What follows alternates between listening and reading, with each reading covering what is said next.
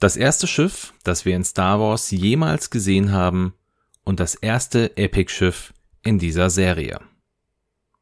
Hi, ich bin Dennis von den Raccoon Specialists und ich freue mich, dass ihr wieder mit dabei seid bei X-Wing Who is Who.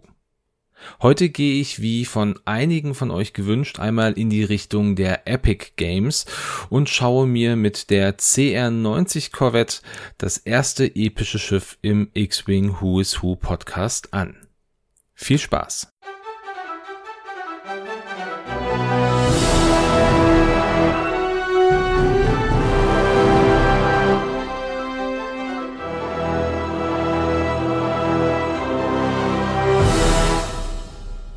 Ja, da die epischen Schiffe in X-Wing ja keine klassischen Piloten haben, werden wir uns heute mal das Schiff und deren Titel genauer anschauen. Und an dieser Stelle schon im Vorfeld die Bitte, lasst mich gerne wissen, was ihr von dieser Idee haltet. Soll ich das so weitermachen oder wünscht ihr euch dann eventuell was anderes? Also hört rein und gebt mir gerne ein Feedback. Bevor wir zu den Titeln kommen, starten wir also wie immer mit ein paar Eckdaten zum Schiff. Die CR90 Corvette ist unter anderem auch als Blockadebrecher oder Corellianische Korvette bekannt und wurde primär als Konsularschiff für die Beförderung von Diplomaten verwendet. Sie wurde von der Corellian Engineering Corporation entwickelt und gebaut. Und dies geschah auch schon sehr früh zur Zeit der Galaktischen Republik. Und sie wurde auch später zur Zeit des Imperiums vom Imperialen Senat eingesetzt im Laufe der Rebellion gegen das Imperium wurden auch einige dieser Korvetten durch die Rebellenallianz übernommen und selbst nach dem Ende der Rebellion, also zur Zeit des Widerstandes, standen noch einige dieser Korvetten im Dienste der guten Seite und das, obwohl das Schiff ja nicht mal kampforientiert konzipiert wurde das Schiff hatte eine Länge von 150 Metern, eine Breite von knapp 49 Metern und eine Höhe von etwa 33 Metern, wenn man die obere Kommunikationsantenne hier mit reinberechnet.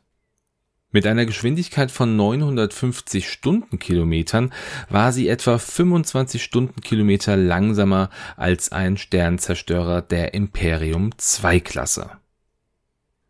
Da die CR90, wie schon erwähnt, ja nicht primär für den Kampf konzipiert wurde, hatte sie auch nur recht wenig Bewaffnung.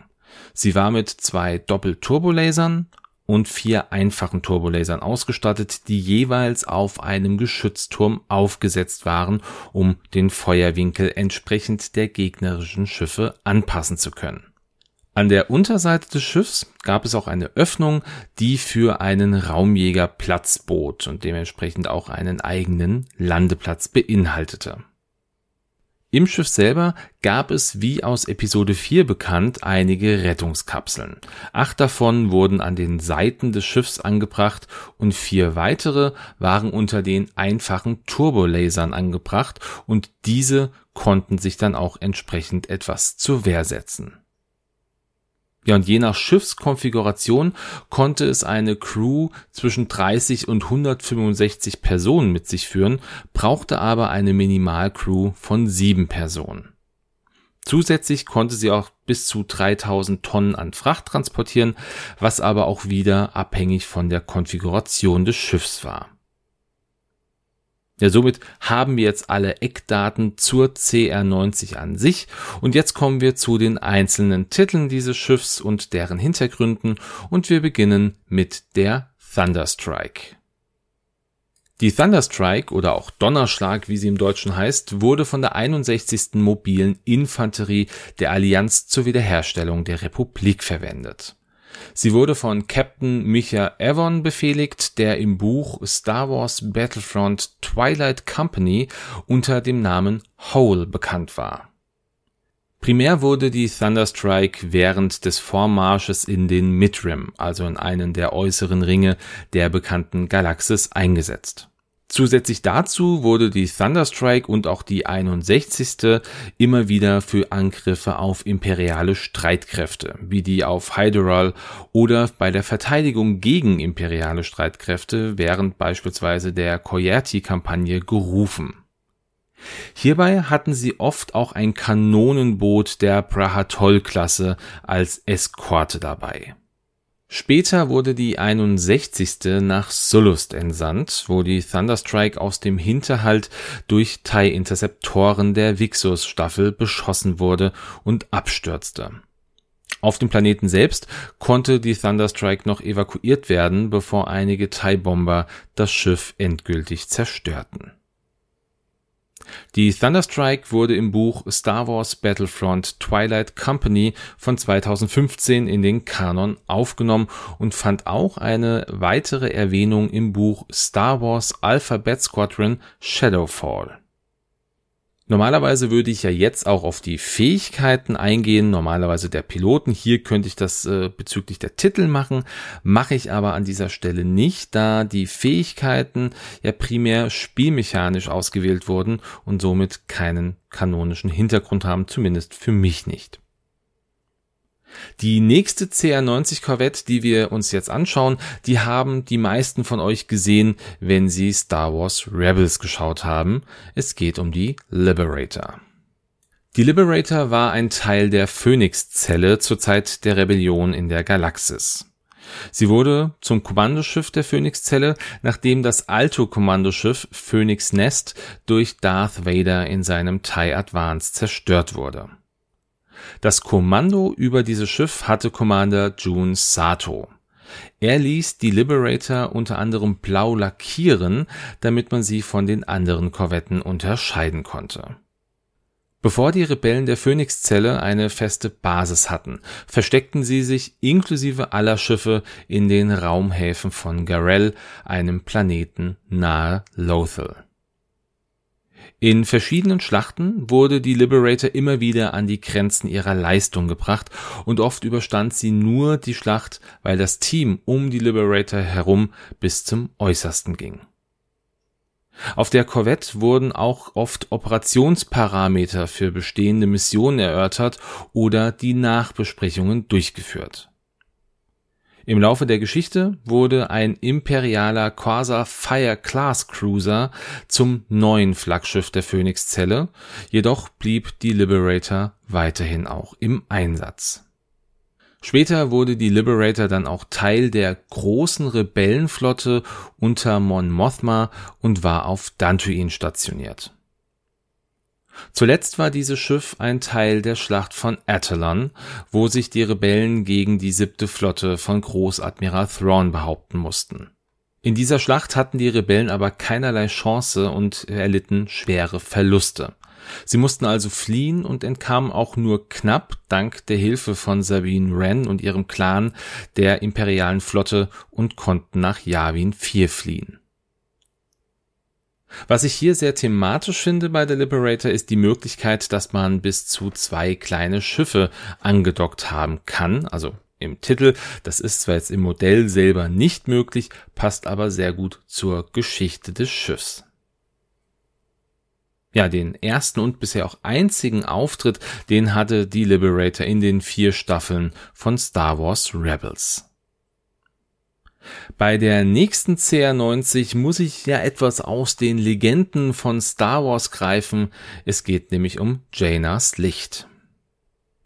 Janas Licht wurde circa fünf Jahre nach der Schlacht von Yavin von Han Solo und Chewbacca gesteuert und Han behauptete, dass er dieses Schiff nach seiner Mutter benannt hatte. Interessant ist, dass Hahn zu dieser Zeit aber einen Schiffsschmuggel betrieb und gleichzeitig drei CR-90 Korvetten separat voneinander steuerte und alle drei den gleichen Namen hatten.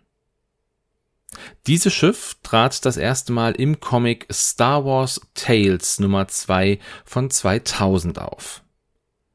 Ein kleiner Fun Fact Han behauptet im Comic, dass er das Schiff nach seiner Mutter benannt hatte. Circa neun Jahre nach der Schlacht von Yavin wurden in den Legenden von Star Wars aber die Zwillingskinder Jason und Jaina Solo geboren. Dies würde ja dann bedeuten, dass er seine Tochter nach seiner Mutter benannt hätte, sofern diese Aussage überhaupt gestimmt hat. Ja, das war's dann auch schon leider zu Janas Licht. Mehr Informationen habe ich jetzt hier nicht finden können für euch. Schauen wir einfach mal ins nächste Schiff und auch hier werde ich mich wieder an den Legenden von Star Wars bedienen müssen. Es geht nämlich um Dodonnas Stolz. Ja, und wie gesagt, auch hier muss ich mich in den Legenden von Star Wars bedienen, da sie auch nur dort auftaucht. Die Dodonna Stolz wurde nach dem Rebellengeneral Jan Dodonna benannt, um ihn für seine Leistungen während der Rebellion zu ehren, und sie war Teil der Flotte der Allianz. Sie wurde aktiv während der Rebellion für eine Reihe von Überfällen auf imperiale Versorgungskonvois und für die Unterbrechung von imperialen Versorgungslinien verwendet. Diese Überfälle, die kann man im Spiel Star Wars Empire at War von 2006 selber erleben. Ja, und leider haben wir auch über dieses Schiff keine weiteren Informationen. Es ist nun mal ein Schiff aus den Legenden von Star Wars. Kommen wir jetzt also zum letzten Schiff dieser Folge und das erste Schiff, das wir jemals in Star Wars gesehen haben. Es geht um die Tente 4. Die Tente 4, die wurde schon während der Klonkriege vom alderanischen Senator Bail Organa als mobiles Hauptquartier verwendet. Er reiste damit beispielsweise nach Teudoria, um dort mit dem König des Planeten zu verhandeln.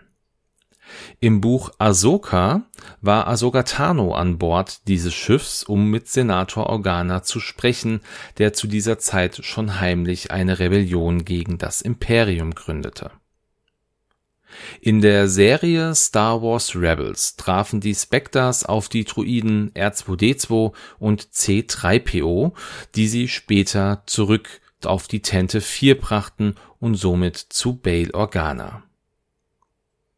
Als Bales Ziehtochter Leia alt genug war, nutzte sie die Tente 4, um ihre erste eigenwillige Mission zur Evakuierung eines bedrohten Volkes durchzuführen und ab dann wurde die Tentive immer wieder von Leia für teils geheime, aber auch teils öffentliche Missionen verwendet. Kurz vor der Schlacht von Scarif wurde die Tente 4 bei einer dieser Missionen beschädigt und musste an Bord der Profundity, einem MC-75 Sternenkreuzer, repariert werden doch noch bevor diese Reparaturen abgeschlossen werden konnten, wurde die Rebellenflotte nach Scarif gerufen, da ein Trupp von Rebellen hier die Pläne für die geheime Waffe des Imperiums gefunden hatte, den Todesstern. Leia befand sich an Bord der Tentive und musste mit ansehen, wie die imperialen Schiffe die Rebellen nach und nach zurückschlugen Ihre eigentliche Aufgabe war es gewesen, nach Tatooine zu fliegen, um dort Obi-Wan Kenobi aufzusuchen und nach Alderaan zu bringen. Als die Profundity geentert wurde, konnten die Pläne des Todessterns noch an Bord der Tente 4 gebracht werden und die Rebellen schafften es zu fliehen.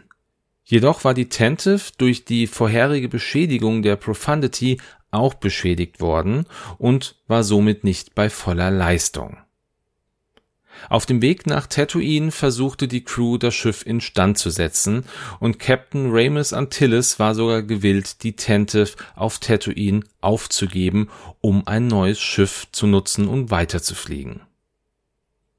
Kurz bevor sie ihr Ziel, also Tatooine, erreicht hatten, ging der überlastete Hyperraumantrieb zu Bruch und die Tentive wurde vom Sternzerstörer Devastator eingeholt und jetzt beginnen die Ereignisse von Episode 4, eine neue Hoffnung.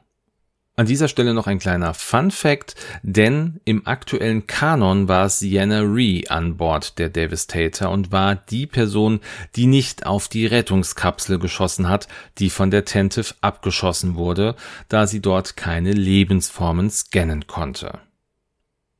Die öffentlichen Medien des Imperiums behaupteten jetzt, dass die Tantive durch eine Meteoritenkollision zerstört worden ist, was sich aber als Lüge herausstellte, denn am Ende des Imperiums fand ein ehemaliger imperialer Senator die Überreste der Tantive in einem Hangar im Yama-System, und da dieser Senator mit Leia Organa sympathisierte, ließ er das Schiff reparieren und machte es Leia zum Geschenk.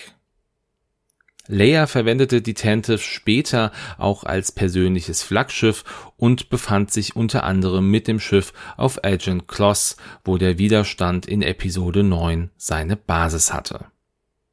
Hier erzählte sie auch, dass sie, nachdem Vader sie entführt hatte, nie erfahren hatte, was mit der Crew der Tentive passierte. 35 Jahre nach der Schlacht von Yavin, während der Schlacht von Exegol, wurde die Tentive, wie viele andere Schiffe, durch die Machtblitze des wieder aufgetauchten Imperators ausgeschaltet. Der Solustaner Nien Nanb der die Tentive steuerte, konnte nichts mehr tun, da eines der Triebwerke zerstört wurde und mehrere weitere Explosionen die Tentive vom Himmel holten und auf Exegol zerschellen ließ.